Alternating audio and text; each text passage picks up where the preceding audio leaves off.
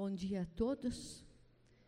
Estou aqui debaixo da autoridade de meu marido, o Willi, debaixo da autoridade dos nossos pastores, do pastor Fernando, mas principalmente debaixo da autoridade de Deus. Agradeço a oportunidade.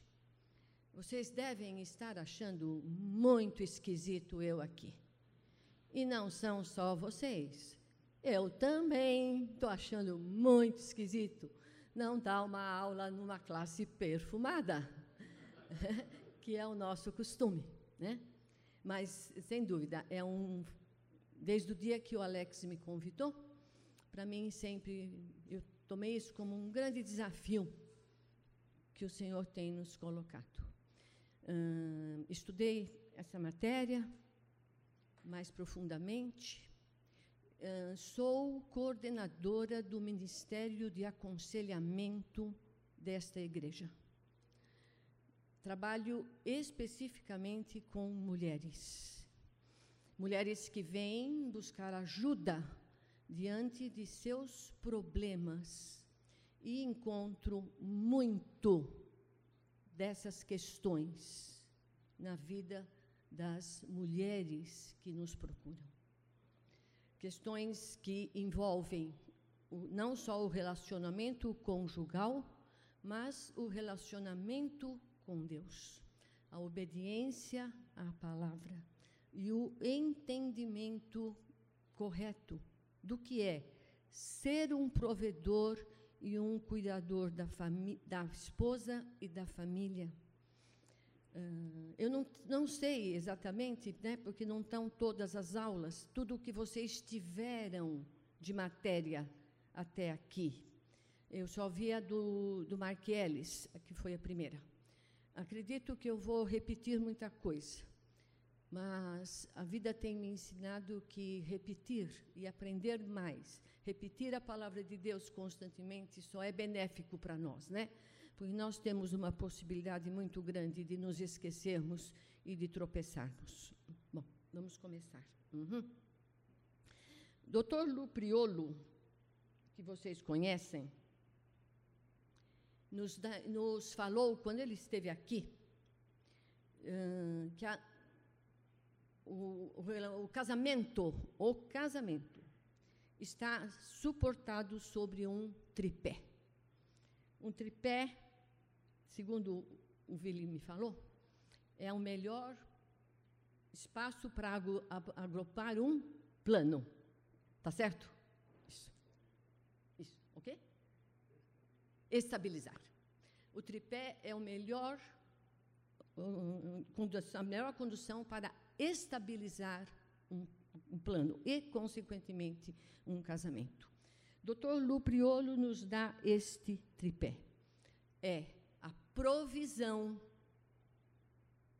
é a proteção e o sexo. Né? Vamos falar um pouquinho de cada um. Ao longo das, estruturas, das escrituras, nós traçamos essas ideias sobre o papel do homem dentro do casamento, como provisão, como proteção e como sexo. Provisão e proteção são coisas diferentes. Na criação, no princípio, Deus deu o, o, o, colocou o homem no jardim como protetor do jardim, da palavra, do meio ambiente e da sua esposa. Acredito que vocês já viram isso, nós vamos ver um pouquinho mais. Ao cair no pecado, Gênesis 3, e nós somos da geração pós-Gênesis 3. Estamos dentro disso. O homem falhou em seu papel de protetor o que trouxe efeitos desastrosos para todas as esferas que estavam debaixo da autoridade dele. Em Jesus Cristo, que todos nós escutamos, nossa, palavra maravilhosa do pastor Vladimir, né? Falando da, do sacrifício de Jesus, do desprezo dele. Em Jesus Cristo, o novo e último Adão, né? a palavra nos fala isso, encontramos a provisão e o modelo perfeito de um homem como protetor. Então, Jesus, em 1 Pedro 3, 2, 2, 21, uh, nos fala que Jesus é o nosso. É o nosso exemplo. Gente, uh, para quem. Acho que vocês não têm a oportunidade de assistir minhas aulas, mas as minhas aulas são participativas, né? Então, quando eu faço uma pergunta, é para vocês responderem. Eu aguardo uma resposta. Então, Jesus é o nosso exemplo. Uhum. É o modelo perfeito do homem como protetor. O Espírito Santo, que nós temos como a presença de Deus na terra, transfere, faz de homens refeitos à imagem de Jesus Cristo, que podem assumir o seu papel de protetor e provedor como Deus quer, de uma forma que agrade a Deus. Uh, se você agradar a Deus, não tenha dúvidas, você vai viver uma vida boa. Isso você pode levar como princípio de vida. Vamos lá. Uh, nós trabalhamos há muito tempo, há muitos anos, com noivos. E tenho tido, tenho estou tendo o privilégio aí de ver uns noivos que chegaram lá em casa há pouco tempo. E temos passado essa mensagem aos nossos noivos, né? Uh, que esperam os casamentos, as festas, tudo, mas principalmente o compromisso e a responsabilidade. Bom, o homem, no princípio, o homem como protetor. Uh, vemos isso em Gênesis 1, 28. Deus os abençoou e Deus lhes disse: Purificai, frutificai e multiplicai-vos, e enchei a terra e sujeitai-a, e dominai sobre os peixes do mar, sobre as aves do céu e sobre tudo o, todo o animal que se move sobre a terra. Indicam a responsabilidade de Adão de sujeitar a criação e Deus o colocou para cultivar e o guardar. A palavra guardar, que parece aí, nesse versículo, ela foi usada com o sentido de exercer grande cuidado com. Exercer grande cuidado. No sentido de proteger, fosse um rebanho, como no caso de Gênesis 30, 31, quando existe aquele acordo entre Jacó e Labão, ou uma casa, em 2 Samuel 15, 16, aqui mesmo, logo depois, no caminho da árvore da vida, em Gênesis 3, 24, e a palavra de, e a palavra de Deus em Êxodo 26. Êxodo 20, o que é que contém? Hã? Os mandamentos, os mandamentos. Esse, o guardar é a palavra que Deus usa nos dez mandamentos. E usa também para que Adão fosse o protetor da criação e da sua esposa. Adão também era o guardião da família que viria. Não era só para cuidar da terra. Começando com Eva juntos iriam sujeitar a terra, mas primeiro Deus elegeu Adão como guardião da família e a responsabilidade de ensinar as palavras que Deus lhe havia confiado. até aí, né, tudo, tudo certo. Deus confiou para Adão e ele tinha que transmitir. E aí não está claro. Tem uma, uma, uns diversos aí para a gente pensar sobre. Adão ensinou a Eva direito? A Eva aprendeu direito? Adão não ensinou a Eva direito? a Eva não entendeu direito? Ou Adão não entendeu direito e a Eva não entendeu direito? Um só é eliminado, né? Se Adão tivesse ensinado direito e a Eva tivesse entendido direito, não existia Gênesis 3. Não tinha acontecido. As outras três hipóteses, né, de quem falhou aí no meio, não está explícito na Bíblia.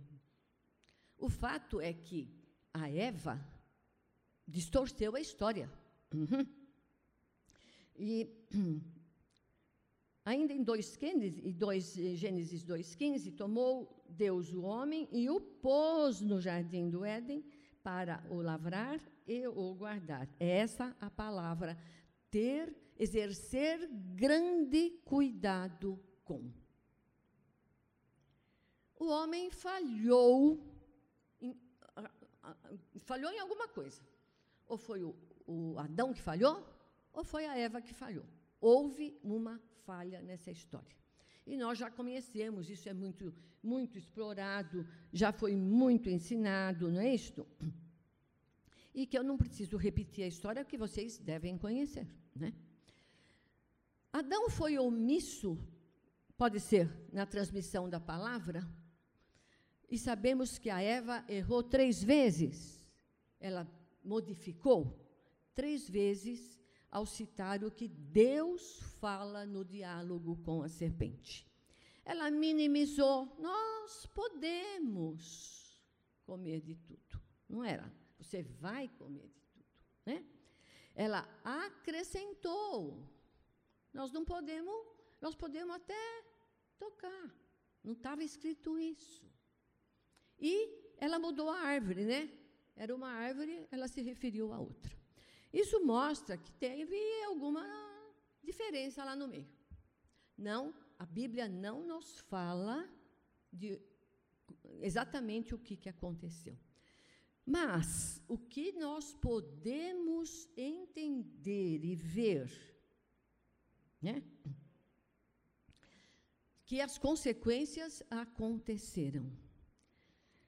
E Adão disse, porquanto e a Adão, né? Deus dizendo a Adão: Porquanto ouvistes a voz da tua mulher e comestes da árvore que te, que te ordenei, dizendo: Não comerás dela, maldita é a terra por causa de ti. Comerás de to, de to, dela todos os dias da tua vida. Espinhos e cardos também te produzirá e comerás a erva do campo. No suor do teu rosto comerás o teu pão, até que tornes a terra, porque dela foste tomada, porquanto és do pão, e em pó te tornarás. São as consequências que Deus determina para Adão. É as consequências que foi o pecado, né? Você vai trabalhar, você vai, a terra vai ter hum, ervas daninhas, e para Eva teve outras, que depois nós também vamos ver. Mas o que, que nós a, a, observamos no, no, no, fato lá de Gênesis 3:1? Ah, como nós vemos, a Eva pegou e deu para ele. O que nós subentendemos que Adão estava perto. Né? Adão estava perto. Se ele estava perto, ele ouviu a conversa.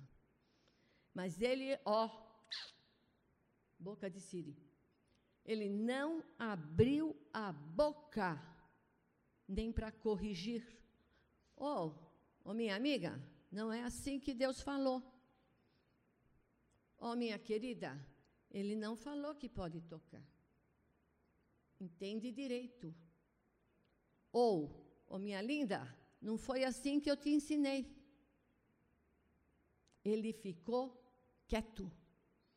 Ele não corrigiu, ele não defendeu a Eva, a Eva da serpente. Ó, oh, isso é perigoso, minha filha, não chega aí perto. Isso não vai dar coisa boa. Vocês estão percebendo qual é a proteção? Está de antena ligada. Ele não protegeu a palavra. Tá, do jeito que ela entendeu, estava bom, tá mais ou menos a moda da casa. E nem livrou sua esposa do ataque de Satanás e dos erros dela. Ele não estava atento ao que estava acontecendo. Ele não, ele falhou como protetor, principalmente da palavra. Todas as esferas de cuidado e, e proteção foram atingidas. A palavra de Deus foi distorcida. Nós vimos lá. Em vez de proteger sua esposa, ele a expôs à morte fulminante. E a dele também, né? Ele também entrou nessa. A culpou por seu pecado diante de Deus. Ah, mulher que o Senhor me deu. Foi ela que me deu. E olha, eu vejo muito disso em problemas conjugais. A, a repetição desse fato na versão 2022, 2021 e outros que tais. É um julgando, jogando a, a responsabilidade e a culpa em cima do outro. Muito. A culpou por seu pecado, não assumiu a sua responsabilidade e transferiu a responsabilidade para ela e para o Senhor. A mulher que o Senhor me deu veio com defeito. Em Gênesis 3,16, temos a retaliação disso, né? O, o, relacionamento conjugal sofrendo as consequências, né? Na tentativa, o teu desejo de dominar será para o teu marido. Até então, eles eram iguais. Não tinha domínio de um sobre o outro. Deus os fez iguais para guardar, para escutar, para passear lá. Por quê? A, a punição, a, a, a, autoridade surgiu a partir de 3,16. Se tivesse antes, Deus não teria posto agora. O teu desejo, que era dominar, você igual a Deus, você melhor que todos. O teu desejo será para o teu marido. E ele te dominará, está nas numas traduções, né, que é um, uma palavra pesada, né, dominar, mas é o que, que é? Estar debaixo da autoridade, como fala lá em 1 Coríntios 11, é 11, né? Que dá a hierarquia.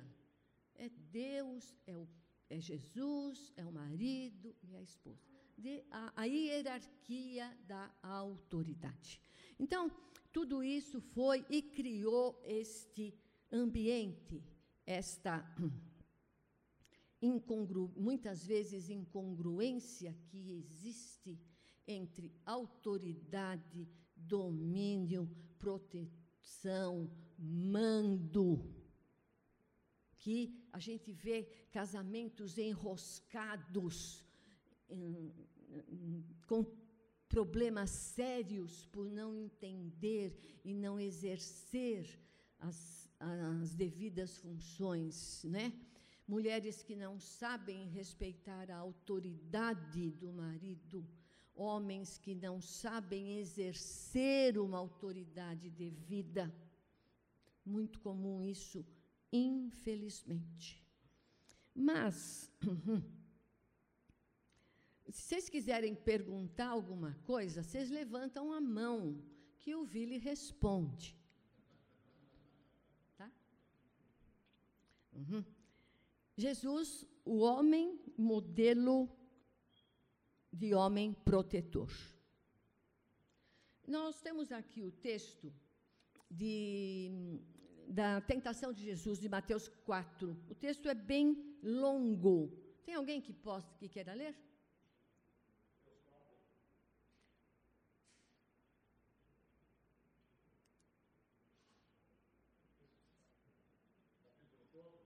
É do 1 ao 11.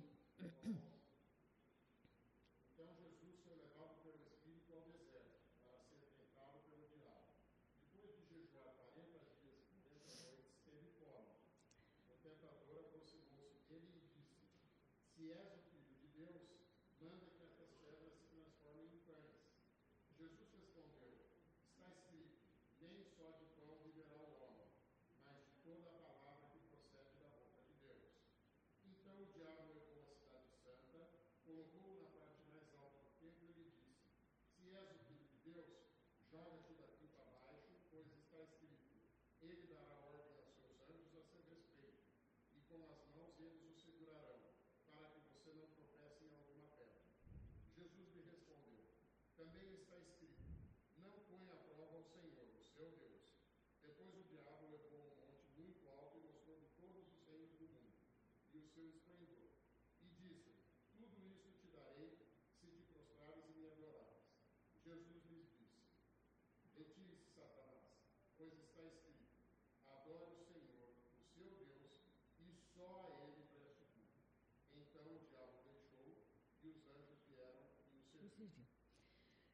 É um texto muito conhecido, eu não vou explicá-lo, você já não é o, o, o, nosso contexto, mas ele nos dá ah, o exato significado de como Jesus usava a palavra.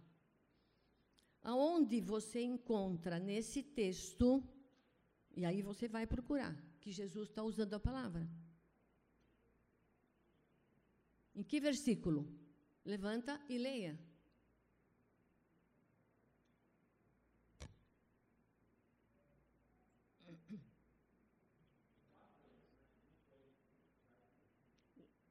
Levanta e leia. Uhum. É você.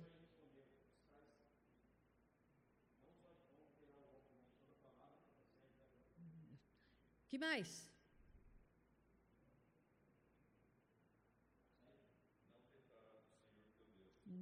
Não tentarás o Senhor teu Deus. Que mais?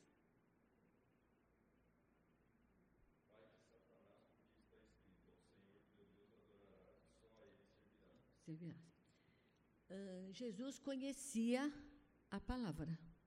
E quando nós nos reportamos à origem desses textos, o que, que você pode observar?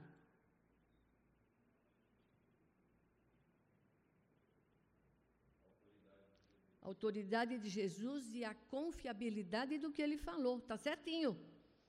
Ele não botou vírgula, ele não botou aspas, ele não fez negrito, ele não pôs aspas, ele não pôs comentário.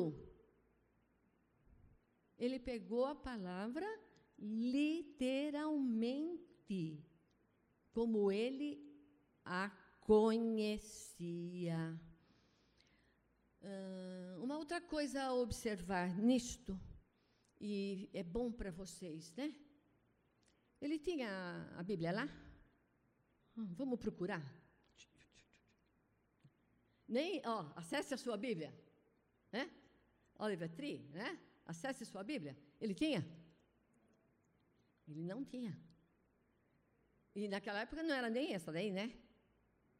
Era, era rolo na sinagoga. Mas onde estava a palavra para Jesus? Onde? Na memória, na cabeça. E Jesus era homem. Uhum. Ele tinha toda a condição de Adão. Né? Ele era o varão perfeito. Mas ele, ele tinha a memória exata ele não torceu, ele não mudou, ele não fez a moda da casa. Ah, não é bem assim. Né? Hoje em dia, as coisas são diferentes. Vocês já ouviram isso? Torcer a palavra? Isso não se aplica mais aos dias de hoje. Né? O feminismo fala que mulher, homem e mulher é igual. Então, homem e mulher é igual, conseguem as mesmas coisas. Vai, vai saber a origem o fundamento. Vai pegar o fundamento para ver o que, que a palavra fala. Não é bíblico. Não pegue essas ideias. Não, quando vier uma ideia nova, seja da Veja, seja da Globo, seja de quem for, vai verificar se é bíblico.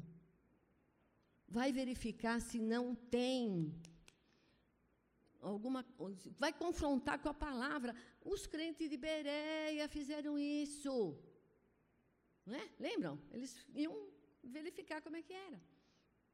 Vai verificar uma coisa que está aí na moda, né?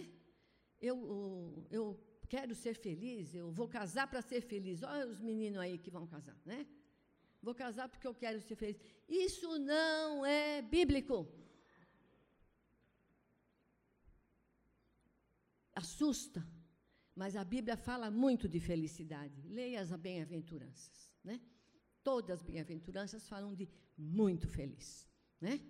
Então, nós observamos nesse texto que Jesus conhecia a palavra, que Jesus usou a palavra literalmente e integralmente para o texto.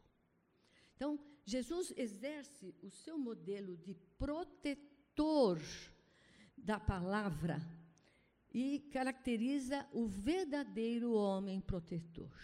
Jesus Cristo sempre guardou perfeitamente a palavra. Eu citei esse texto, mas nós citamos, o pastor citou muitas vezes hoje, né? Do, das palavras que Jesus falou. Uhum. Uh, transmitiu fielmente, nós vemos isso em João 17, de 6 às 8, lemos o texto de, Ma, de Mateus 4, no deserto, que Jesus cita exatamente. Lemos isso também em Mateus 5, 18, João 1, 14 e muitos outros textos. Eu não, não vou precisar explorar isso, porque vocês devem conhecer. Jesus era defensor dos indefesos. Conhecendo a vida de Jesus, nós vemos como ele cuidou, ele protegeu pessoas doentes, pessoas carentes, né? Ele estava com os, os que necessitavam. Uhum. Ele não, um, não vivia numa elite, ainda que pudesse. Seu ministério mirava pessoas desprezadas, marginalizadas e esquecidas. Uhum. Agora, a, a, imagem de Jesus nós temos, nós conhecemos a Jesus. Precisamos conhecê-lo mais. Homens refeitos à imagem de Jesus Cristo, refeitos, gente, refeitos através do poder do Espírito Santo, pela salvação que o Senhor nos deu. Tivemos isso muito claro hoje na ceia. Podem e devem assumir, assumir com dois S, assumir seu papel de provedor e de protetor. Deus criou o homem para ser protetor, deu-lhe a capacidade e a inclinação para defender. Ele é a pessoa que vai lutar contra o inimigo, ele vai levar a pior proteger os que estão sob o seu cuidado. Ele tem a responsabilidade de cuidar e do bem-estar de todos e mantê-los em segurança. Ser protetor está na sua essência do que significa ser homem. Isto está na página 51 do livro Design Divino de Cassian e Demos.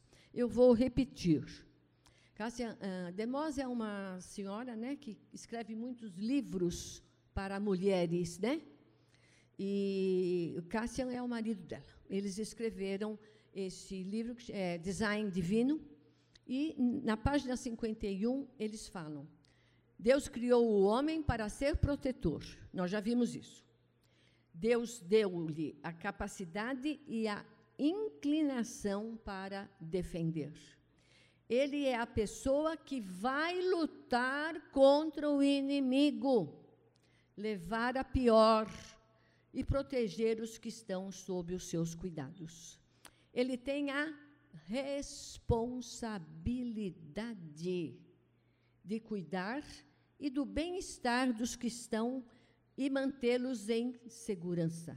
Ser protetor está na sua essência do que significa ser homem. Hum, o papel do homem no casamento é. Qual é? Liderança. Liderança, né? O, o panorâmico, né? É ser o líder. Liderança não é direito e privilégio, mas encargo e responsabilidade. Liderança vem de dentro para fora. Ela não é uma, um exercício fora da vida da pessoa. A liderança do, vem, deve vir do coração do homem é produzida pela palavra e pelo espírito. Liderança, né? É uma questão de caráter. Não é um privilégio que supostamente homens têm, maridos absorvem essa ideia erroneamente de que vão mandar nas suas, nas suas casas, nas suas famílias, nas suas esposas. Ao contrário, é um não é um direito, é um cargo, é uma autoridade exercida. E como tal, ela tem que ser exercida com os seus protocolos. Vocês que trabalham aí em empresa, vocês sabem disso. Para exercer uma autoridade, você tem que ter os protocolos de encaminhamento para quem é gerente, para quem é auxiliar ou coisas assim, né? Tem protocolos de, de, de exercício. E no casamento também é assim, é a autoridade que tem que ser exercida.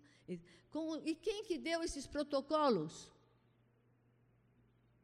Hã? Responde, gente. Foi Deus. Os protocolos para exercício da autoridade no casamento são, foi Deus que deu. Uh, falando com, um, como eu falei para vocês, que nós falamos com os noivos, e eles estão assim sempre, né? Está faltando dez meses para o casamento, está faltando oito meses, e é um lugar na beira do lago, é um bolo, e é o vestido da noiva, e é viagem para Cancún, essas coisas, né? Muito natural. São, são hum, coisas boas que Deus nos dá a oportunidade. Mas o que, que nós falamos para os noivos? É responsabilidade, é compromisso. Geralmente nessas festas né, do casamento, o que eles menos percebem é o compromisso que eles estão firmando, que Deus é testemunha. Deus está sendo testemunha daquele compromisso, para o qual ele vai ter responsabilidade. E uma das responsabilidades que ele tem é ser protetor, e ser cuidador da sua esposa, da sua família, através da palavra. Né? Hum, nós temos incentivado os noivos, eles vão ter suas festas, devem ter, é uma comemoração, chama todo mundo, se veste com roupa de gala, mas o compromisso E não é só o compromisso diante de Deus, tem o compromisso também que tem que ser feito diante da lei. Porque quem faz o casamento é o Estado. Uhum. O Senhor é testemunha que você está assumindo aquele compromisso. E esse compromisso prevê esses protocolos. Uhum. Uma questão de caráter. Uhum. Então, homens refeitos à imagem de Jesus Cristo podem e devem assumir seu papel como protetores. Deus, eh, ah, já falei isso, né? Uhum. Então, é uma questão de caráter. Pela graça de Deus, não estamos mais sujeitos à ira de Deus por Jesus Cristo. Em Romanos 8:1, o que, que fala? Romanos 8:1. Ó, oh, precisa abrir? Nossa, não, isso aí tem que saber decor, gente. Você vai. Oh, Jesus não tinha o, o, o celular lá para procurar, nem o papel. Ele sabia a palavra decor. O que, que fala Romanos 8.1? Então, essa daí, quem foi que falou decor? Você leu? Ah, tem que saber decor, gente. Tem versículos chaves na vida da gente cristã que a gente tem que saber decor. Você sabe decor a escalação do seu time. Não? Mas você sabe quem vai jogar no, no tênis amanhã. Né? Guarda, a palavra é muito mais importante. Quem me conhece sabe como eu tenho insistido nesses todos esses anos. Guarda a palavra na cabeça. Ela, você pode precisar dela a qualquer hora. Então, Romanos 8:1. Nenhuma condenação mais há para os que estão em Cristo Jesus. E nós temos que ter isso certos. Que nós não estamos sujeitos à ira, apesar dos nossos pecados, apesar de Gênesis 3, somos da geração pois, depois, né? O Espírito Santo usa a palavra para nos refazer a imagem de Deus. Colossenses 3, 16, o que, que fala? Mais outros que vocês não sabem? Nos transportou do império, vocês sabem decor, vocês não sabem o endereço. Nos transportou do império das trevas para o reino do seu amor. Né? Também é esse, nos fala esse, né? É, eu, eu, vocês conhecem o, o, versículo, vocês não conhecem o endereço. Uma vez eu escutei assim, uma senhora aqui da igreja me falou assim: não precisa guardar o endereço, porque o endereço não é inspirado. É. Mas se você não sabe o endereço, você não sabe encontrar. Né? Interessante. Uhum. Então, o homem pode ser um protetor da palavra de Deus quando estuda e transmite para os seus filhos. A forma mais clara de, de, uma de um homem mostrar a transformação que Cristo faz na vida de um homem é a maneira como ele se relaciona na sua casa. Temos falado para os noivos. Sua, você é o sacerdote do lar. A sua casa vai ser conduzida por onde você caminhar. A sua casa vai ter o contorno, a, a, o design que você vai dar. A sua esposa, os seus filhos, é a condução da sua casa. Uhum.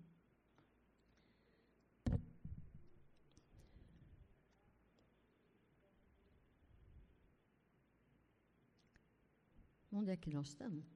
Estamos aqui. Uhum. Uh, o Espírito Santo usa a palavra para nos transformar. Qual é o versículo-chave, hein? Que fala disso? Ah, quem falou? Levanta a mão, quem falou? Isso. Romanos 12, 1 e 2. muda o teu jeito de pensar. Você estava pensando de um jeito errado, passa a pensar do jeito que Deus quer. Não se conforma com este mundo, com este século, com estas ideias que não são bíblicas. Muda o teu jeito de pensar. Para quê? Para que você possa conhecer a vontade de Deus. Esse é o, é, o, é o versículo chave que tem que ser diretriz das nossas vidas. Ah, mas eu não consigo mudar. Já escutaram isso? Já escutaram? Que coisa mais idiota. Deus fala que muda. Ele não fala? Você não se conforma, você não, não, não, não toma a forma do mundo. Ele fala que ele muda. Por que, que eu posso falar que eu não mudo? Você já teve mudanças na sua vida? Levanta a mão quem já teve. Ó, oh, beleza, todos. Quem já teve tem o testemunho do que Deus faz. É só obedecer. Uhum. Então, acho que nós podemos dar, não sei para que esse intervalo, não é? Que dá o quê? 40 minutos que vocês estão aí, já estão cansados? Podia ir até o fim sem intervalo, né? Mas é protocolo, né? A gente vai. E, vocês podem ter um intervalo de mais ou menos uns dois minutos, né? E é o suficiente. Nós, então, um, vimos que liderança é uma questão de caráter, não é uma questão de mando, não é uma questão de privilégios e nem direitos. É uma questão de caráter. É encargo e responsabilidade ao compromisso assumido quando você se casa. A forma mais clara de mostrar a transformação que Jesus Cristo faz na vida do homem, Romanos 12, 1 e 2, é a maneira como ele se relaciona na sua casa. Efésios 5, 28 a 31, que nós conhecemos esse texto, alguém pode ler?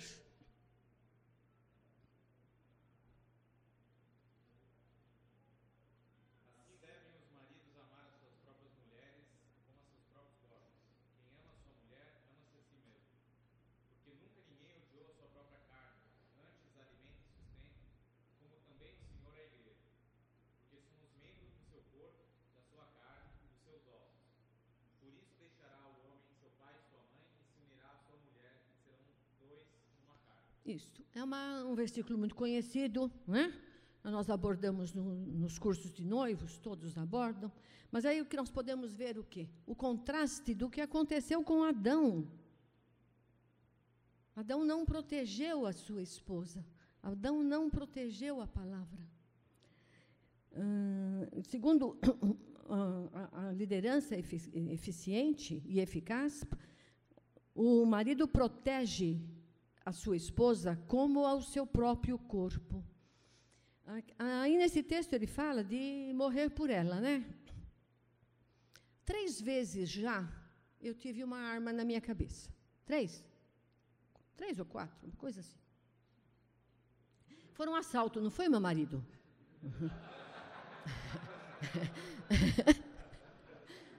foram, ass foram assaltos. E eu vi nitidamente, né? O meu marido não se pôs no meio da arma e eu, porque ele poderia ser atingido. E aí ia ficar pior para mim. Eu ia ficar sem ele. Não era a proteção ideal. Percebe? O morrer pela esposa não é se botar, se botar na frente do, do bandido. Né? Foram três assaltos que eu passei. E me livrei deles, graças a Deus. O Senhor me protegeu de tudo. Estou aqui, né? Uhum. Uh, segundo o, este versículo, o marido investe na santificação da mulher através da palavra. Para investir na santificação dela, ele tem que conhecer a palavra. E é uma das coisas que a gente percebe muito corrói o casamento quando não conhece a palavra. Investe em sua santificação. Ele tem a provisão e o cuidado da esposa, como cuida de si próprio. É? Como cuida de si? Cuida dela. Disposto a morrer por ela. Não é, como eu falei, né? não se ponha na frente da arma, mas disposto a morrer para quê? Para o seu direito, para o seu privilégio, para o seu egoísmo, para o seu orgulho. Morrer cada dia, morrer para o seu pecado, de acordo com o que Jesus quer. Olha o livro aí que você mostrou. Homens mais parecidos com Jesus. Homens que morrem para os seus pecados. E como vemos orgulho, não só homem, hein, gente? Como vemos orgulho, egoísmo, sim, estragando vidas, estragando relacionamentos, né? Egoísmo. Uhum. Então, em, esse texto explora bem isso. Outro texto que também nós abordamos com os noivos, igualmente vós, maridos, coabitai com elas com entendimento, dando honra à mulher como vaso mais fraco, como sendo vós os seus coerdeiros da graça de vida, para que não sejam impedidas as vossas orações. Uma coisa importante neste versículo, coerdeiro, né? É o marido crente em Jesus e a mulher crente em Jesus, porque é coerdeiro, é herdeiro junto, né? Somos herdeiros juntos. Então, é importante falar a mesma língua. É importante falar a mesma língua. Uhum. Hum, coabitai com elas com entendimento, né? Vivei a vida comum do lar. Não é só a provisão, é viver junto, é viver na casa, é saber o que está acontecendo. E nisso nós temos a. Vamos começar com provisão. Né? Ah, os, os, o que Deus manda como provisão. O homem é. O marido tem a responsabilidade de ser o principal principal, eu vou repetir, o principal provedor de sua casa. Assunto muito polêmico hoje em dia, que nós não vamos entrar porque não é o nosso assunto, não é isso? Uh, mulher tem que trabalhar, mulher não tem que trabalhar, mulher não sei o quê. Eu vou só deixar uma pergunta, se você tem alguma questão dessas. Vou deixar uma pergunta para você responder. Qual é a motivação para que isso aconteça? Vamos trabalhar para ficar ricos. Vamos trabalhar para viver uma vida que agrada a Deus. Qual é a motivação? Mas isso nunca vai derrubar que o homem é o principal principal provedor da sua casa. Situações diversas podem ocorrer, desemprego, doença, isso acontece, está dando adoidado por aí. Mas são situações pontuais. Não pode ser e nem virar o definitório. Sabe o que, é o definitório? é o provisório que virou definitivo. São, é pontual. Mas é a provisão da casa. O homem é também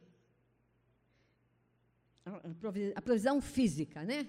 Então, a provisão física está aí, em 1 hum, Pedro 3,7, que ele fala: vivei a vida do, comum do lar.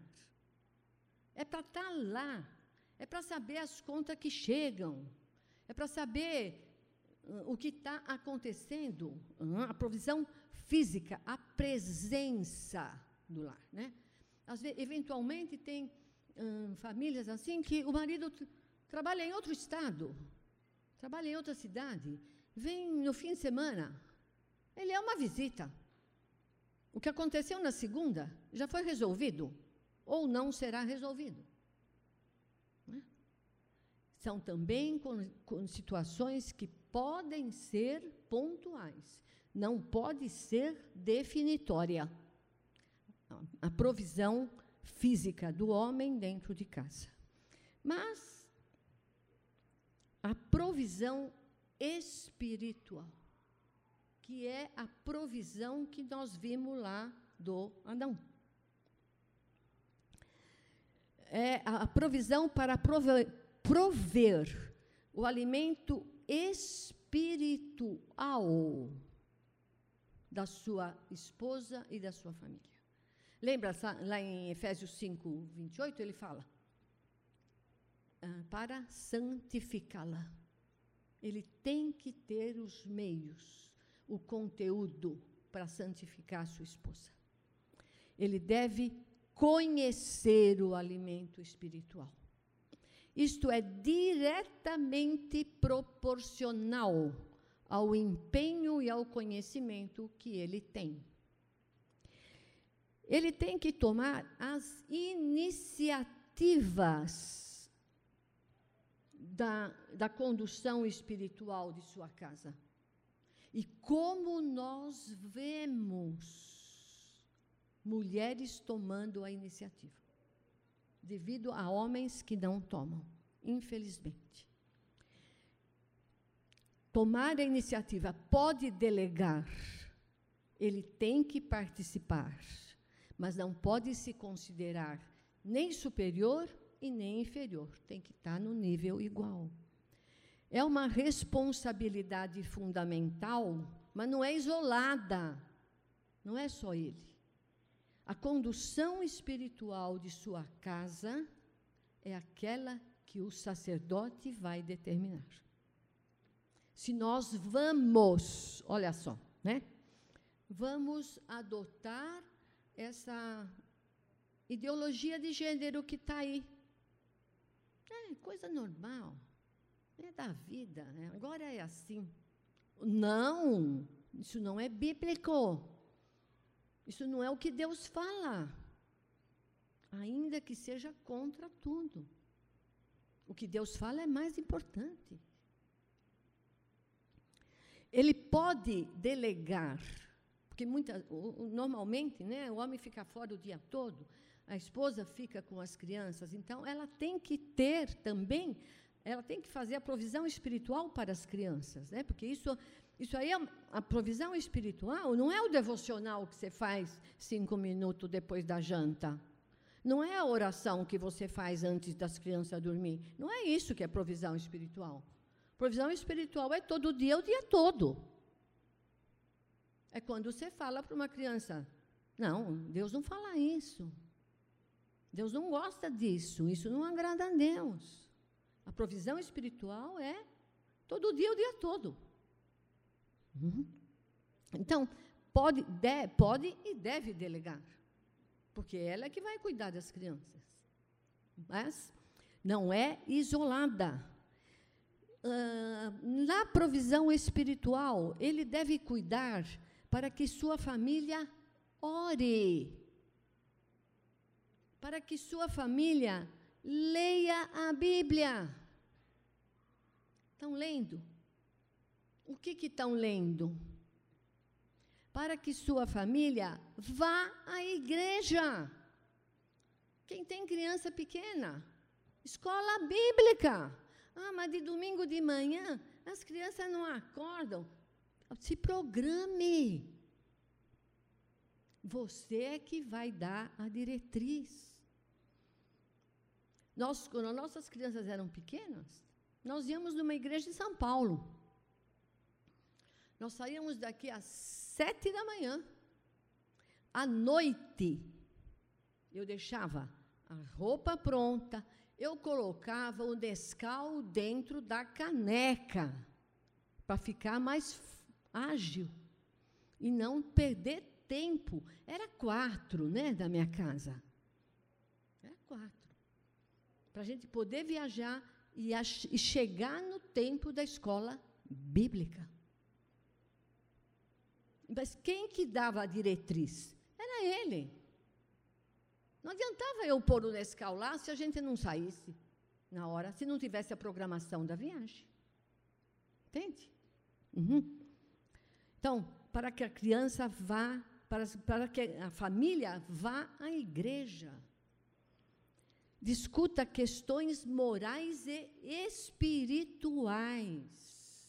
E essas questões que estão surgindo aí, né? Essa história dessa linguagem, como é que chama? Que vai falar tudo igual? Linguagem o quê? Neutra. Linguagem neutra. Discutir com as crianças, isso, isso é válido? Não! E com base no quê? O que, que você falaria para o seu filho? Com base em quê? Que versículo você usa? Hã? Isso! Deus fez homem e mulher. Está respondido. Fácil. Ó, na cabeça. Uhum. Não adianta, tem que pôr óculos. Uhum. Questões morais e espirituais. Discuta, converse, explique. Aprenda a usar os meios da graça. Infelizmente, em situações de familiares? Nós temos. Eu falo para os noivos: gostaria que você nunca tivesse um fracasso na vida, que você nunca tivesse uma perda na vida. Gostaria que todos vocês nunca tivessem. Mas tem. A vida de conjugal, a vida familiar tem. Tem perdas, tem fracasso, tem tristeza. Tem. Saber encarar e mostrar para a família os meios da graça de Deus. Encontre as respostas das orações. Olha, é uma coisa boa, a gente. Ó, nós oramos por isso. Deus respondeu. Mostre isso para os seus filhos. Tem aí, conversei com uma moça outro dia que ela tem um potinho que escreve escreve a, a, as respostas e coloca lá no potinho e um dia vai abrir tudo. Né? Uma coisa boa. Anotar as respostas de oração. Acompanhe o crescimento espiritual dos membros da sua família. Acompanhe, está crescendo está crescendo no conhecimento do Senhor, está crescendo na graça, está crescendo desfrutando da misericórdia de Deus. Isto é responsabilidade da liderança. Por isso que isso é uma questão de caráter.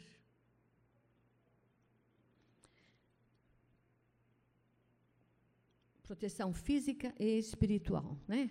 A proteção Agora, proteção. Isso aí é provisão. É o que você vai dar para eles, né? Como uh, ensino e acompanhamento panorâmico espiritual. Agora, a proteção. Ai dos maridos e das nações que mandam suas mulheres para a guerra. Já ouviram isso? Está danado ela é mais frágil. Ela não é uma manteiga derretida que chora por qualquer coisa. Já ouviram isso? Eu não ouvi, porque eu não sou de chorar muito. Mas já ouvi vezes. Chorando de novo. Né? Mas isso é no emocional. Ela é mais frágil, física e emocionalmente. Ela não é pior ela é. Fala mais alto. Diferente. diferente. E aceitar o diferente é uma característica de uma tolerância amorosa. Lembram da tolerância amorosa que nos falou Lupriolo? Quem lembra? Só eu? Uau! Uhum. É aceitar que é diferente. Sua, caminha, sua família eh, vai tomar a, um, o rumo que você determinar. Uhum. Então, a proteção física, nós estamos falando, não é isso? É, tivemos uma, uma notícia aí, eu não, não, não escutei, né? mas uma mulher falando assim do marido: pô, não serve nem para carregar um bujão de gás. né? Ela é mais frágil. Ela é física e emocionalmente mais frágil. O físico é mais fácil, né? Você carrega o bujão de gás, né? Você carrega as coisas pesadas, compra da, da, do mercado. Isso são cortesias. As cortesias fazem parte de um bom relacionamento. É abrir a porta do carro, né? É bonitinho. É puxar a cadeira no restaurante, não é isso? É servir o copo. Isso são cortesias. Isso não é uma proteção física. Isso daí não faz parte do cuidado. Cortesia. Tem que ser feito? Tem. Toda mulher gosta.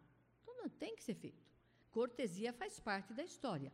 Mas a proteção, ela tem que ser ajudando em situações de estresse, desemprego, doença, doença de filho. Doença de filho é tremendamente estressante para a mulher. Tremendamente. E, e, não só doença de filho, né? Às vezes, pai, mãe, irmão, né? Ajuda nessas situações. Defenda. Olha, interessante isso, hein? Presta atenção. Defenda dos ataques de terceiros mesmo que sejam da sua família. A sua mulher não faz nada. Né? Pode ser que a sua mãe fale isso. Pode ser da sua mãe. Assisti um, um vídeo do Cláudio Duarte falando dessa relação, né? De, quando, de como o marido tem que defender a esposa da mãe dele. Eu não vou entrar em, em, detalhes, porque é de outra coisa. Vocês procuram se vocês quiserem. Mas uma posição muito boa. O marido tem que ter a posição ao lado da esposa, defendendo, mesmo que sejam pessoas da sua família. Pode ter ocasiões em que eles tenham razão. Realmente, ela não levanta da cadeira. Ela não tira o prato da mesa. Pode ser que seja verdade. O que, que você vai fazer? Falar com ela de, sozinho. Ah, dá para você dar uma ajudadinha? Não, mas defenda da, dos ataques da sua família. Mostre que ela é sua prioridade. Mostre que você está com ela. E se tiver motivo, Fala com ela no escondidinho, não na frente dos outros. Uhum. Cuide de sua saúde física. Quando ela vai fazer um exame e você pergunta o que, que resultado deu? O que, que o médico falou? Ou não, né? Não. Ela está sempre boa, né? Ela é um trator. Ela enfrenta tudo. Né? Não, ela não é um trator. E ela não enfrenta tudo. Né? Cuide de sua saúde física. Cuide de seu lazer, principalmente quem tem criança pequena, né? Mulheres que têm aí, eu vejo aí quem tem esses dois aqui que tem tudo pequenininho, dá muito trabalho. Dá, é desgastante, é cansativo. Ajude nessa, não dura a vida inteira, gente. não dura. Eles crescem, ainda bem que eles crescem. Né? Não é? Ainda bem que eles crescem. Isso. Aí passa a dar trabalho daqui para cima. Né? Uhum. Ajude nas tarefas de casa, naquelas que são desagradáveis também. Não deixe só para ela fazer as coisas ruins. Também as que são desagradáveis, provendo descanso e lazer. Lazer que ela goste, não só o lazer que você gosta. Seja gentil e seja cortês. Proteção espiritual. Nós já falamos da provisão espiritual, vocês entenderam, né? É o ensino, é o conhecimento. Agora, da proteção espiritual.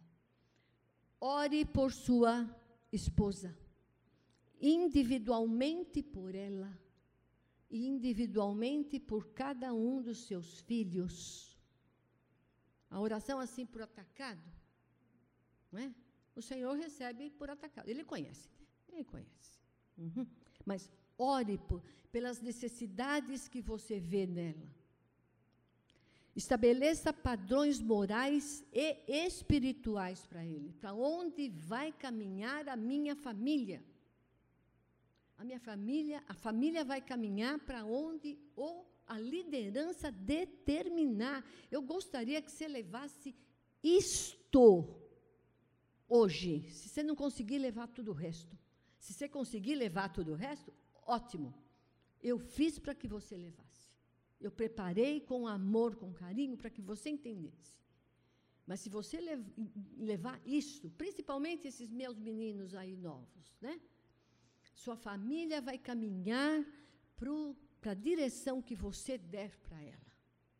Porque você é o líder, você é a autoridade. Aqui também estabeleça uma liderança fundamental, mas também não é isolada. Conte com, com ela. Tome a iniciativa do que deve ser corrigido, do que deve ser disciplinado. Muitas vezes a gente escuta, né? Ah, a sua mãe que faz isso. A sua mãe que trata disso. Não, não é. Tem muita coisa que a mãe vai tratar, mas tem que ser em em, em combinação, tem que ser coerente com o pai. E o pai é que é a autoridade. Participe do processo com amor. Acompanhe. Acompanhe a condição. Que hora que acaba? Às 11. Tá. Não dá para acabar meio-dia? Eu fico até meio-dia. Vocês ficam? Você fica? Seja o mais maduro num conflito. O que é ser mais maduro num conflito? É tomar a iniciativa da restauração, da reconciliação, de olhar o que Deus fala sobre isso. Não é fechar a cara e ficar três dias sem conversar não vou te dar a honra de ouvir as minhas palavras? Fica emburrado? Ou ficar gritando? Sai batendo porta? Sai sozinho, não sabe para onde foi? Ou xingar? Nossa, como tem isso? Coisa horrorosa, né? Uhum. Ser cabeça não é fácil. Como eu costumo falar, as coisas fáceis, hum? as coisas fáceis já fizeram todas. Para nós, só ficaram as difíceis. Ser cabeça não é fácil, mas, gente, vale a pena. Vale a pena. Deus, Deus honra. Deus honra a quem obedece.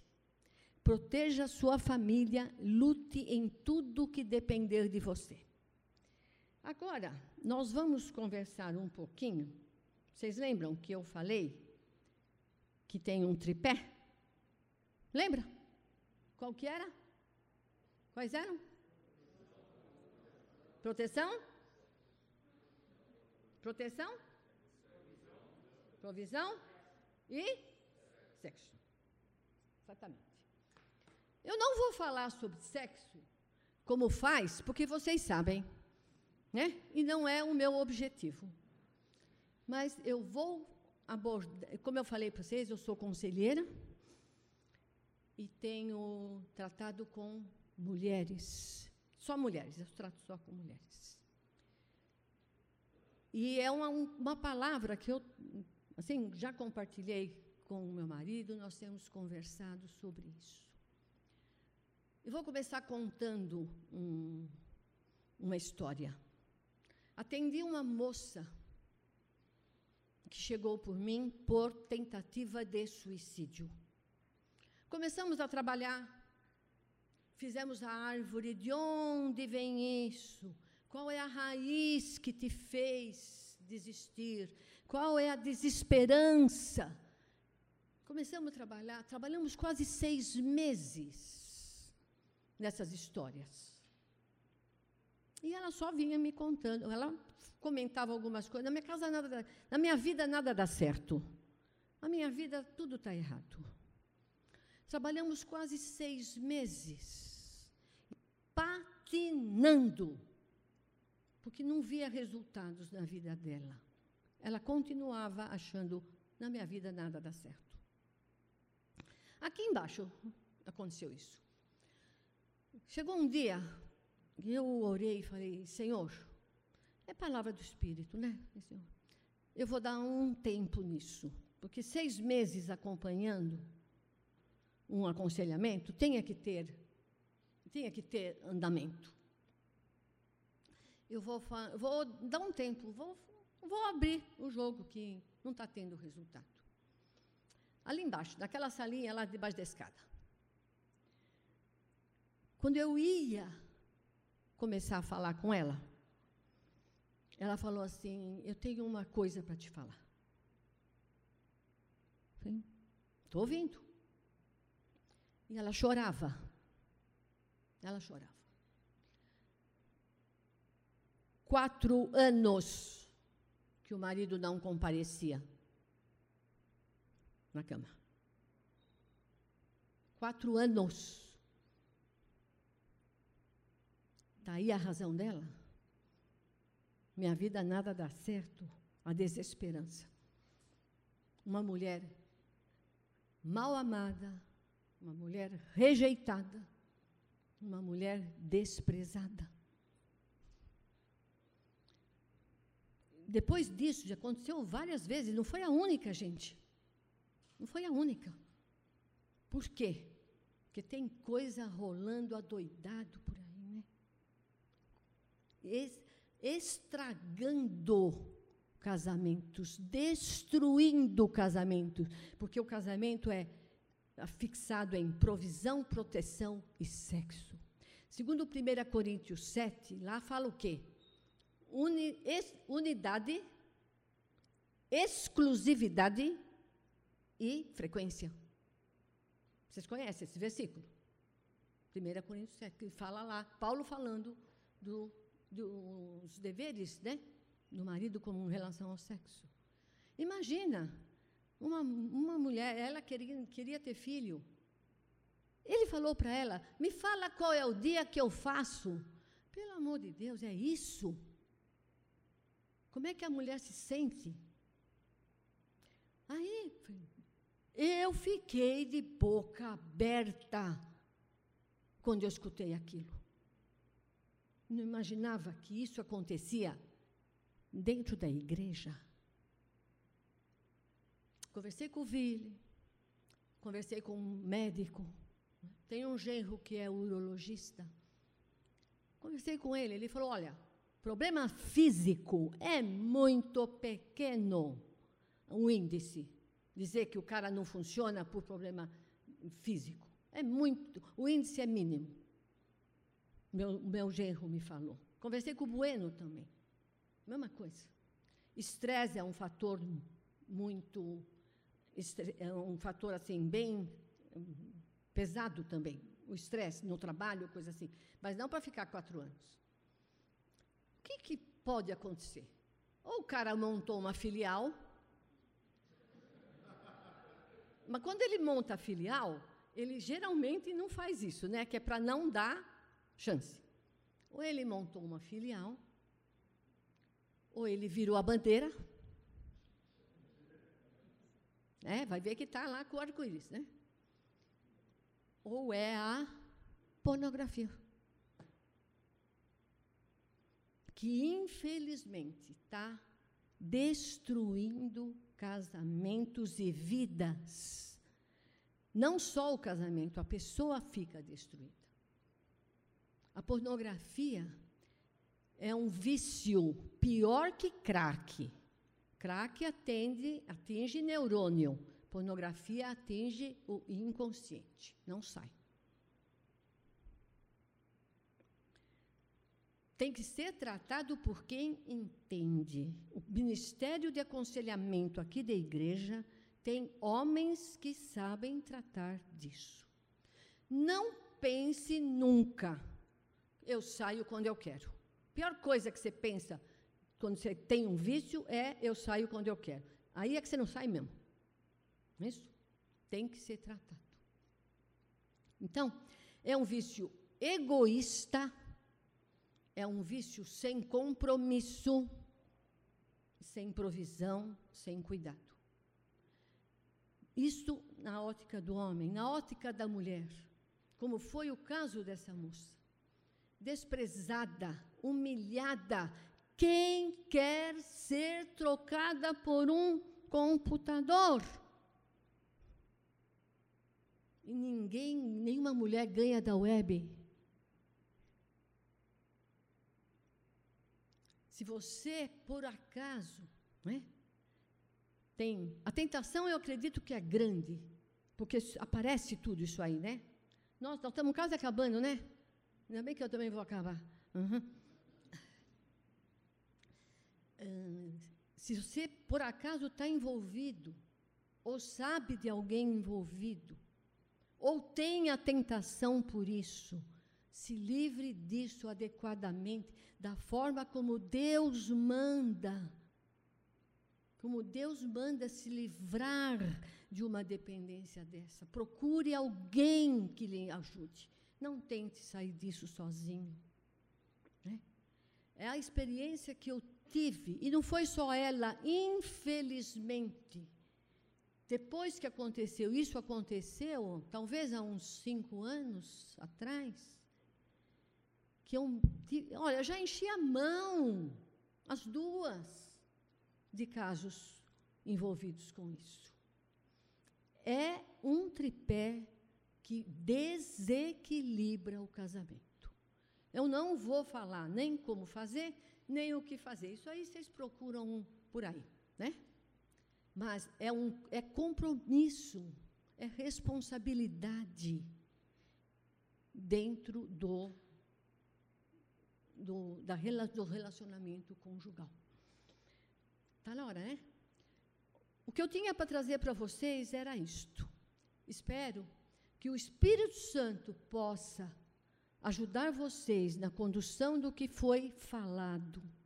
Eu agradeço imensamente esse desafio e esta oportunidade que me foi dada. Vamos orar? Você pode orar, Vili?